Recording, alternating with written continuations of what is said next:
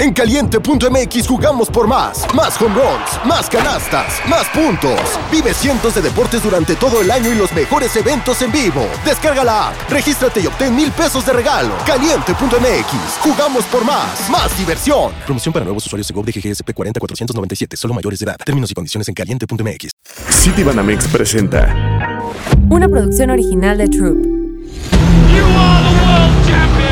Toma tu lugar en la parrilla y enciendan motores. Soy tu teammate, Salma del Toro. Y yo, tu teammate Alejandro Escalera. Esto es Final Lap. Se encienden las luces rojas. Arrancamos. Hello, formuleros, ¿cómo están? Oigan, ya, de verdad, ya no quiero decir esta entrada porque sé que cada vez que la diga significa que estamos más prontos a terminar con la temporada 2022 de Fórmula 1 y evidentemente la temporada de Final Lap, así que realmente ya no quiero decirla, pero obviamente traemos un programazo porque pasó el Gran Premio de Ciudad de México, cosa que nos trajo muchísimas experiencias y obviamente les queremos contar el minuto a minuto de todo lo que pasó en estos tres grandes días, pero obviamente le tenemos que dar la bienvenida a nuestro queridísimo Alex Escalera. ¿Cómo estás, Alex? Ah, ah, recuperándome un poco de la voz, este, la perdí completamente el día sábado, el domingo no podía hablar y hoy que estamos grabando esto, que es martes, eh, ya puedo hablar un poquito más. Qué bueno, Alex, si te escuchas ronco, pero evidentemente valió la pena cada, cada momento que este, gritarle, gritarle a Luis Hamilton, este, cuántas veces lo amo. Yo creo que vale completamente la pena, pero este, quiero hablar, quiero hablar del Gran Premio porque tengo muchas emociones y muchas opiniones también. Claro que sí. ¿Qué te parece si hablamos, antes de, de entrar un poco al tema de, del Gran Premio, si hablamos del pit walk, lo que se vivió, cuéntanos, ¿qué te pareció? El pit lane walk, eh, para los que no lo sepan, es como una entrada que te dan el día jueves para que puedas estar pues, por el pit lane, empiezas a caminar y te puedes topar a los pilotos. A veces los pilotos salen a, a firmar, pero hay muchísima gente. Sí, realmente yo no creo, o sea, es la primera vez que yo voy y la verdad es que pensé que había pues menos, menos fans ahí, pero fue una, una locura. Les cuento un poco de mi experiencia. La verdad es que yo cuando llegué me fui directo al garage de Ferrari y dije, de aquí no me van a mover. Yo me voy a llevar mi foto con Carlos Sainz. Ahí estuve gritándole, dándolo todo. Pero amigos, literalmente tuve la mala fortuna de que Carlos Sainz salió, pero salió del otro lado. Literalmente quedé como un payaso porque pues realmente, digamos que el, que el piloto que salió de mi lado fue Leclerc, que ojo, no es que esté mal, pero pues obviamente yo quería la foto con Carlos y ya definitivamente empezó a llover y nos dijeron es momento de que se vayan ya a sus casas y pues nada más vi de regreso a Carlos Sainz corriendo, pasó a un lado mío que yo me quedé como, como si no supiera qué hacer, ya sabes, esas impresiones que no sabes reaccionar, así me pues, quedé yo. Quédate con la imagen, Carlos Sainz, en la lluvia corriendo, oye. Oye, tienes razón, ¿eh? Tienes razón, no lo había pensado de esa manera. Y sí, justo, eh, pues yo nada más tuve acceso a eso y obviamente que Pato Award me pues, firmó mi, mi, mi, gorrita, que la verdad es que se portó tipazo, todo el mundo estaba ahí de que gritándole, yo le dije, Pato, te queremos ver en Fórmula 1 y él me dijo pronto, así que Amigos, ojalá esto suceda y cuéntanos, Alex, ¿tú a quién fuiste a visitar? ¿A qué garaje? Ah, es que como tal, ahorita ya tengo la experiencia, ¿verdad? Ahorita ya podría decir un consejo que literal es, apenas llegues, o sea, llega temprano, pero apenas llegues, párate en el garage que quieras, no importa si tienes tres pilotos favoritos, tú ponte en uno eh, y nada más quédate ahí, no te muevas, porque no sabes cuándo va a salir el piloto, no sabes ni cómo va a salir el piloto, y eso tampoco te garantiza que te puedan firmar, porque como vemos, Salma está enfrente del garage de Ferrari y pues Sainz salió por otro lado, pero es la mejor opción. En mi caso, yo me quedé en el de Vettel, pero eh, este, ya había salido, salió antes de que llegáramos nosotros, y eso que no llegamos tarde, solo fue lo que fue la filotota, eh, por, por, lo que, por lo que no pudimos ver a Vettel. Y al lado del garage de Vettel están los de Alfa Tauri y llegué a ver a un ingeniero de Alfa Tauri, el ingeniero de Yuki Tsunoda, que traía el casco en mano y el volante, entonces nos los dio a, a, los que estábamos ahí cerca para que nos tomáramos fotos y así. Y no, el casco se siente increíble, o sea, no es un casco de karts cualquiera. Claro, sí vi tu foto ahí en redes sociales, que obviamente te pueden seguir a ti, Alex. Cuéntanos cómo te podemos seguir en, en redes. Como. Alex-bajo, sí, sí, sí, como Alex-bajo escalera 17 en Instagram, como escalera F1 en TikTok. Súper. Y es que, sí, ahí vimos tu foto. La verdad es que eso yo creo que es una de las experiencias más lindas, sí, el que puedas tener este tipo de, de acercamiento con los componentes reales. Pero sí creo que, o sea, tal vez para el próximo año con este, este consejo que nos das y también el hecho de, no pensar que todos los pilotos van a salir. Realmente yo tenía esa expectativa de que ahorita me voy a encontrar a todos los pilotos, ¿no? En realidad, también digo, el clima y la cantidad de gente, pues sí era un poco riesgoso para los pilotos, pero bueno, una gran experiencia. Agradecemos al Gran Premio de Ciudad de México que nos invita y ahora sí, pasemos directamente al Gran Premio de Ciudad de México.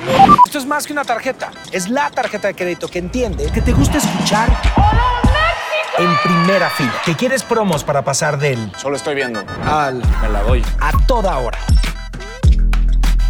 Es la tarjeta de crédito en el Banco Nacional de México. Cambia la tuya y te bonificamos la primera anualidad. Gran Premio de México. ¿Cómo lo viste? Empecemos con las prácticas.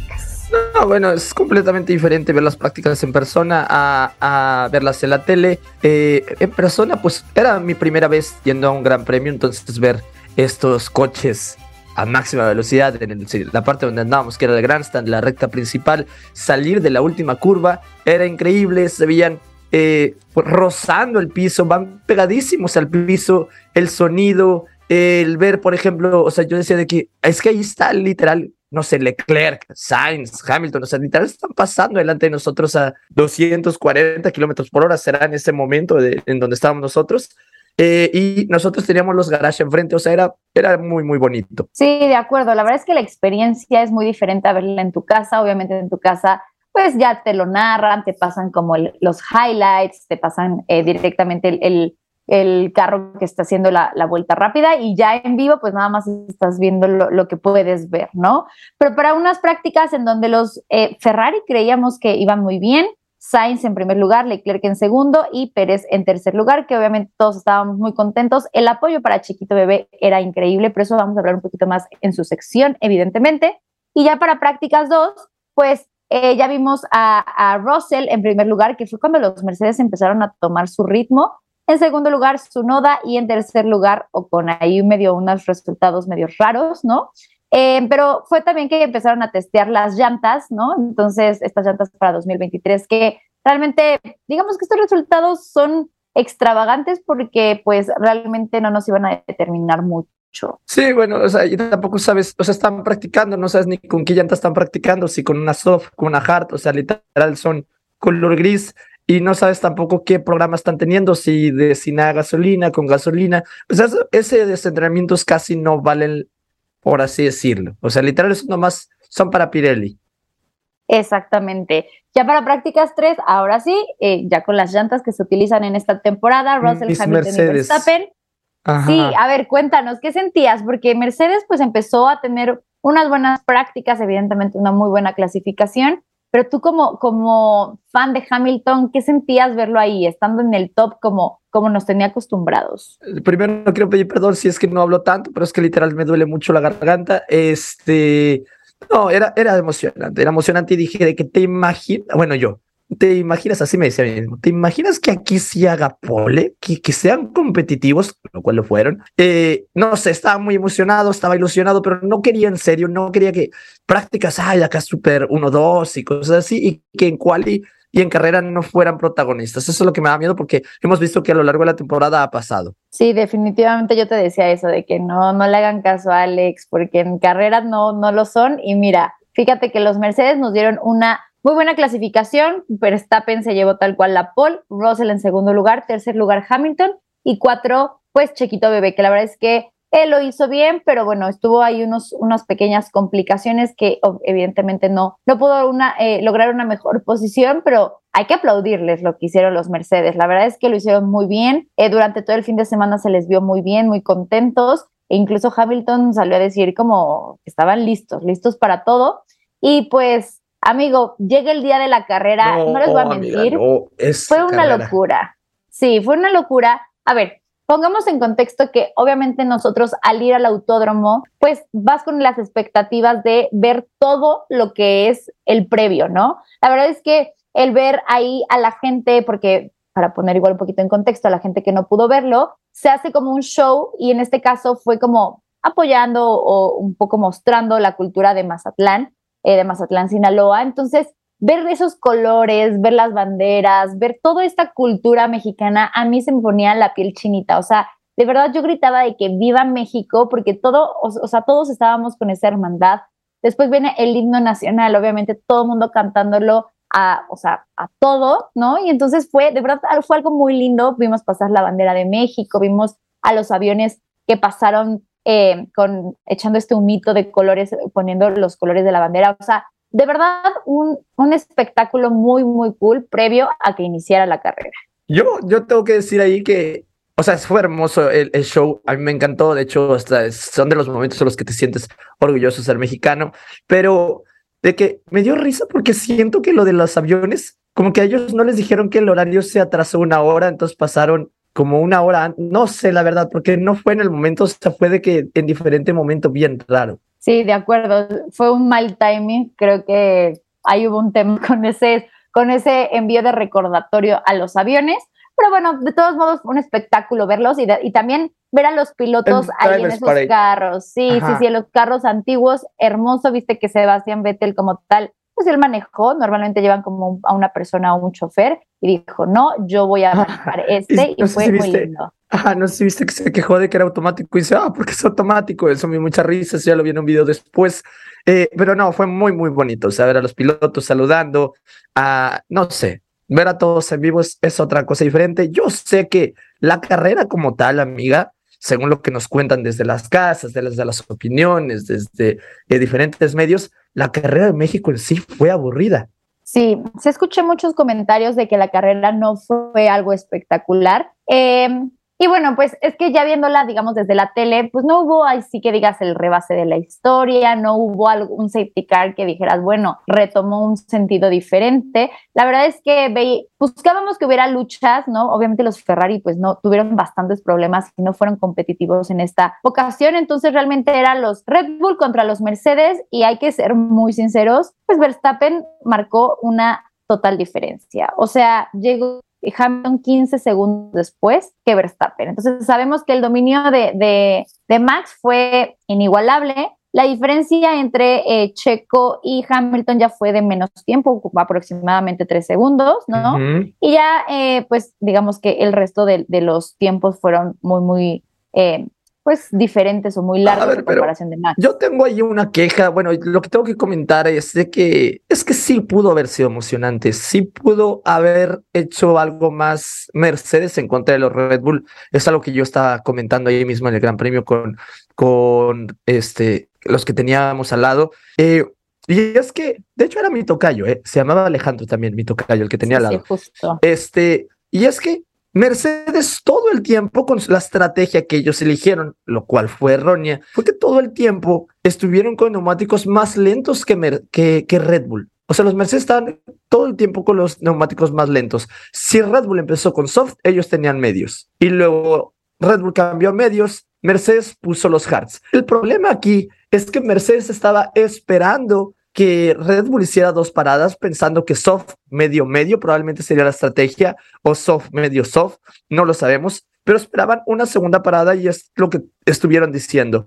Pero lo correcto aquí era esa combinación, los soft y los medios. Esa era la combinación que debieron de haber usado. El mismo Russell estuvo diciéndole a su ingeniero, déjenme alargar, alargar los medios para terminar la carrera con soft y así ser más rápido. Si hubieran hecho caso a eso, si no hubieran esperado una doble parada de Red Bull, Mercedes probablemente hubiera quedado 1-2 o 1-3. Correcto, sí, de acuerdo. La verdad es que en algún momento eh, Checo estaba perdiendo ritmo en la carrera, Russell se le acercó bastante y ya después ya a pocas vueltas, eh, Chequito durante toda la carrera tuvo la, la, vuelta rápida y ya al final metieron a Russell y pues Russell se llevó esta vuelta rápida más el cuarto lugar. La verdad es que les digo, no, yo no podría ser objetiva en decir cuánto le pongo a esta carrera porque yo me la pasé de que mil de diez Eh, pero bueno, también tiene que ver el ambiente, el que yo estuve ahí, pero bueno, sí, sí escuché no, Es que el ambiente de Ciudad de México, el ambiente de Ciudad de México es, es, de lo más bonito que hay. El ambiente de Ciudad de México dicen que se escuchaba increíble, que incluso con cada cosa que hacía Checo se escuchaba hasta la televisión, todo, eh, toda la gente.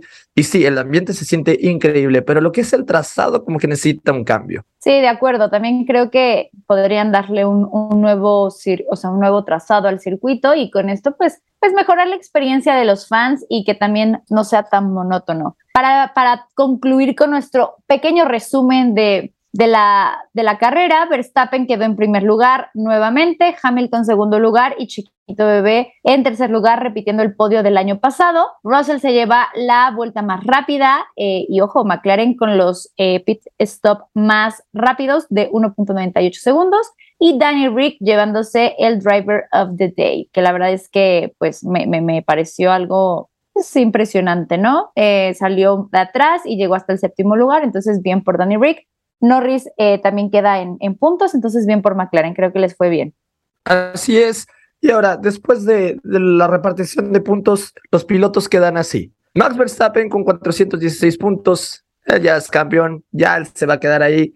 Luego tenemos a Checo Pérez que se pone segundo, ahora sí, lo que busca eh, Red Bull hacer el 1-2 en el de pilotos. Checo está solo a cinco puntos por delante de Leclerc, que Leclerc tiene 275. Russell, 231 puntos en cuarto lugar. Tenemos a Hamilton en quinto, que rebasó a Sainz. Eso no te va a gustar a ti, amiga. Una disculpa. 216 puntos, Carlos Sainz, 212, solo cuatro puntos detrás. Eh, cualquier cosa puede pasar estas dos carreras. Y tenemos a Norris en séptimo con 1-1-1, con 111 puntos. Mira qué bonito se ve. Esteban Ocon con 82 puntos y abajo de él con 11 puntos atrás. Fernando Alonso que otra vez DNF para el Nano. Qué impotencia me da porque el Nano debería estar fácil por arriba de Ocon, pero el carro no se le da. Ha tenido muchísimos DNFs y pues bueno, terminamos con botas en 10 con 47 puntos. Sí, la verdad es que sí, una tristeza que haya tenido DNF directamente para para el nano, pero bueno, la verdad es que esperemos que le vaya mejor en estas últimas dos carreras.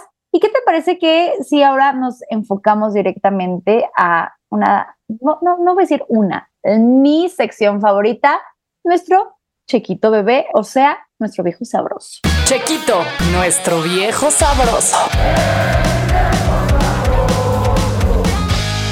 Checo Pérez, pues esta semana es la semana de su gran premio. Obviamente él va a ser el héroe nacional y obviamente lo van a querer en todos lados. Pero tú cuéntame, Salma, porque su semana empezó con el showroom de Red Bull y pues obviamente tú eres la que fuiste. Pues platícanos un poquito de todo eso. Sí, justo. A ver, en, en el episodio pasado les conté como mi experiencia, ya ahorita les doy como un resumen. La verdad es que una súper organización, la gente estaba muy feliz de verlo correr en Guadalajara, en su ciudad natal. Pero sí hay que ser muy sinceros que ya llegó un momento a que Checo se le veía cansado. Y es que obviamente esta semana se vuelve pues la más importante de, la temporada, pues obviamente eh, estar en, su casa, pues todos los patrocinadores o muchos programas, etcétera, quieren tener relación con el piloto, ¿no? Entonces, eh, pues por lo menos eh, durante todo, toda esta semana tuvo muchísimos eventos en donde tenía que viajar a Guadalajara, México, ir a entrevistas, fotos. Entonces, yo creo que en algún momento sí, sí se le veía ya cansado, ya se le veía un poco como fastidiado, ¿no? Que entiendo que es su trabajo, sí, amigos, pero reconozcamos que también es un ser humano y, oigan, o sea, yo estuve de que en eventos, obviamente yo no siendo la protagonista, obviamente yo no teniendo fotos ni, ni autógrafos, y yo estoy ahorita cansadísima, o sea, de verdad, me estoy muriendo de sueño Imagínate ellos que están de que viajando, agregale avión, agregale todas las entrevistas.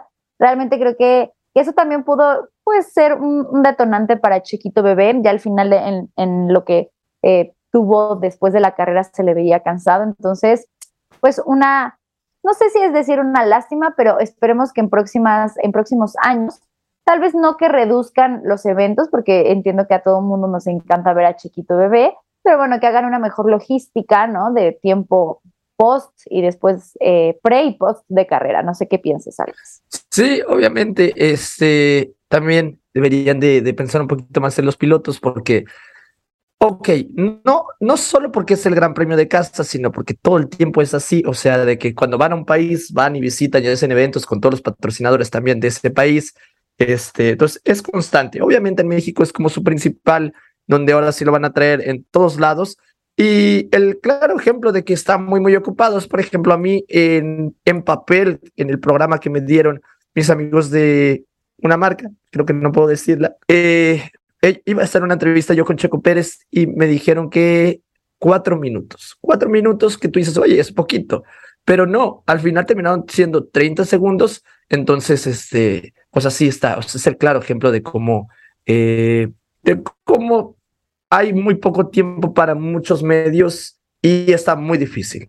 Sí, justo, justo, de acuerdo. Y ya obviamente hablando un poco de, lo que hizo Chiquito Bebé, pues unas prácticas, como les decíamos, la práctica 1 quedó en tercer lugar, la práctica 2 como no se tomó tanto en cuenta, eh, una clasificación donde queda en cuarto lugar porque, bueno, después de esta dijo que tuvo problemas eléctricos, entonces estuvo como un poco ciegas directamente la clasificación. Un poquito más específico, o sea, todo lo que es... Eh, pues la, parte eléctrica del carro, lo, lo, cosa que le está mandando, o sea, se dice que va ciegas porque no está viendo sus deltas, no ve más o menos si van mejorando, si van empeorando, eh, tenía que activar el DRS manualmente, o sea, hay muchas cosas que ya el mismo carro les arroja sus datos y Checo Pérez no los tenía.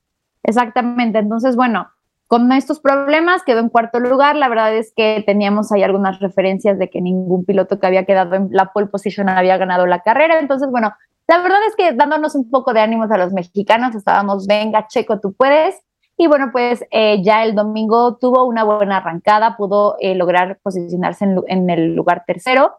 Lástima que tuvo unos pits bien lentos, incluso Helmut Marco ya dijo como, híjole, la verdad es que si hubieran sido los pits más, o sea, más rápidos de Checo, eh, hubiésemos logrado el 1-2, que yo creo que sí, pero pues bueno, así fue, el destino así lo decidió y bueno, pues Checo queda en tercer lugar. Que mira, la verdad es que después de la carrera en, el, en la radio, dijeron, él dijo como, pues qué bien, lo hicimos muy bien.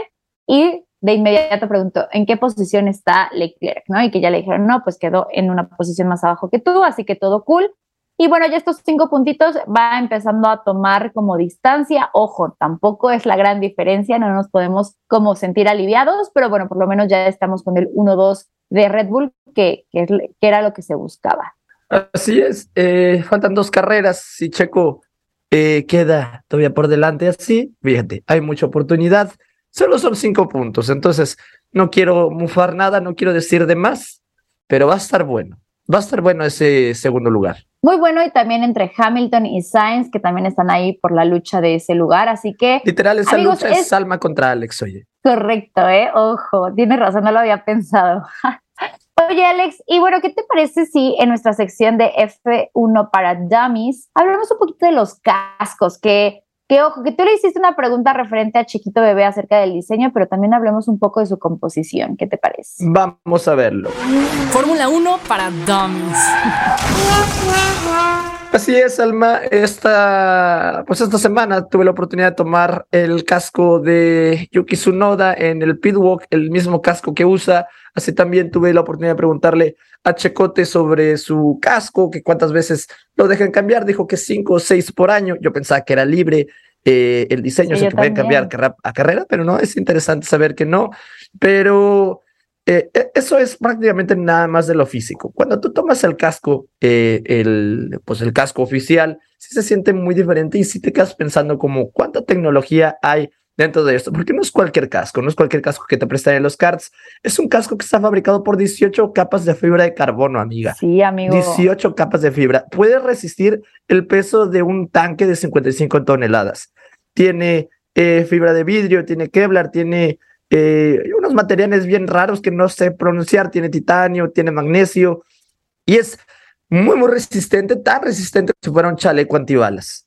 Sí, es toda una locura. Aparte, ojo, porque eh, tal cual estos, como ya lo mencionaste, puede estar constituido por diferentes capas de diferentes tipos de compuestos y eh, la fabricación de un casco completo llevar de dos a tres personas un día entero, o sea, que dos personas o tres estén ahí realizando como tal el proceso de fabricación y obviamente esto limita mucho la producción de, estos cascos que realmente son de alta gama, ¿no? Porque al final no, tú no te puedes subir a un Fórmula 1 con cualquier tipo de cascos Y obviamente también importante mencionar que la FIA obviamente saca algunas normas que, que someten a los cascos para que, eh, pues, digamos, completen estas normas de seguridad y que obviamente los pilotos estén protegidos al 100%.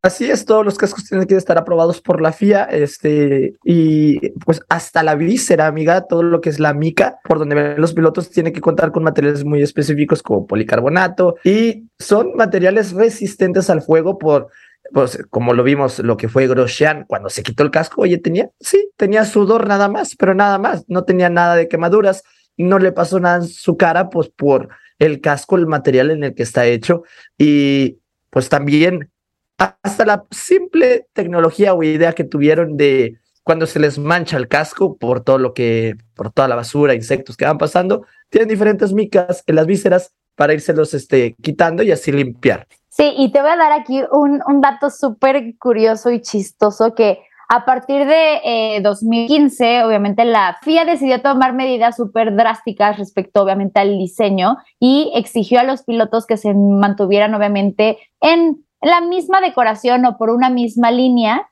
Y porque, ojo, o sea, esto lo, esto lo pedía la FIA porque era muy difícil para los comentaristas o para los fans el poder distinguir, obviamente, a los pilotos por el casco que traían, ¿no? Entonces, Em, ojo, en algún momento Vettel empezó a cambiar sus diseños en, en cada uno de los grandes premios y la FIA dijo, no, párale Vettel porque esto se está volviendo muy para todos. Exacto. Pero ojo, últimamente hemos visto a los pilotos que realmente se enfocan mucho en diseños, no te voy a mentir. Obviamente tenemos cascos muy icónicos, no, esto no, no quiero que lo tomen mal, pero para mí Lando Norris en esta temporada lo está haciendo muy bien. Para mí mi favorito hasta el momento ha sido el de Miami. A mucha gente no le gustó, que fue el, el casco de, de básquetbol. Se me hizo súper cool, se me hizo súper padre, pero también lo hizo hace poco em, con el casco de Halo, que también me pareció, me pareció muy dinámico, muy cool. Pero, pero para este gran premio, por ejemplo, Max Verstappen tuvo un nuevo casco, em, un poco dorado, eh, Chequito Bebé, evidentemente, ahí haciendo referencia a las luchas. Entonces, bueno, a mí a Vettel, que Vettel sí, hay que nombrarlo porque fue icónico eh, su, su, casco. Utilizó el que utilizaba en sus en principios de sus carreras, sí, ¿cierto? del de Red Bull, eh, en honor al, al, dueño, al fundador, al cofundador de Red Bull y al fundador de Red Bull Racing.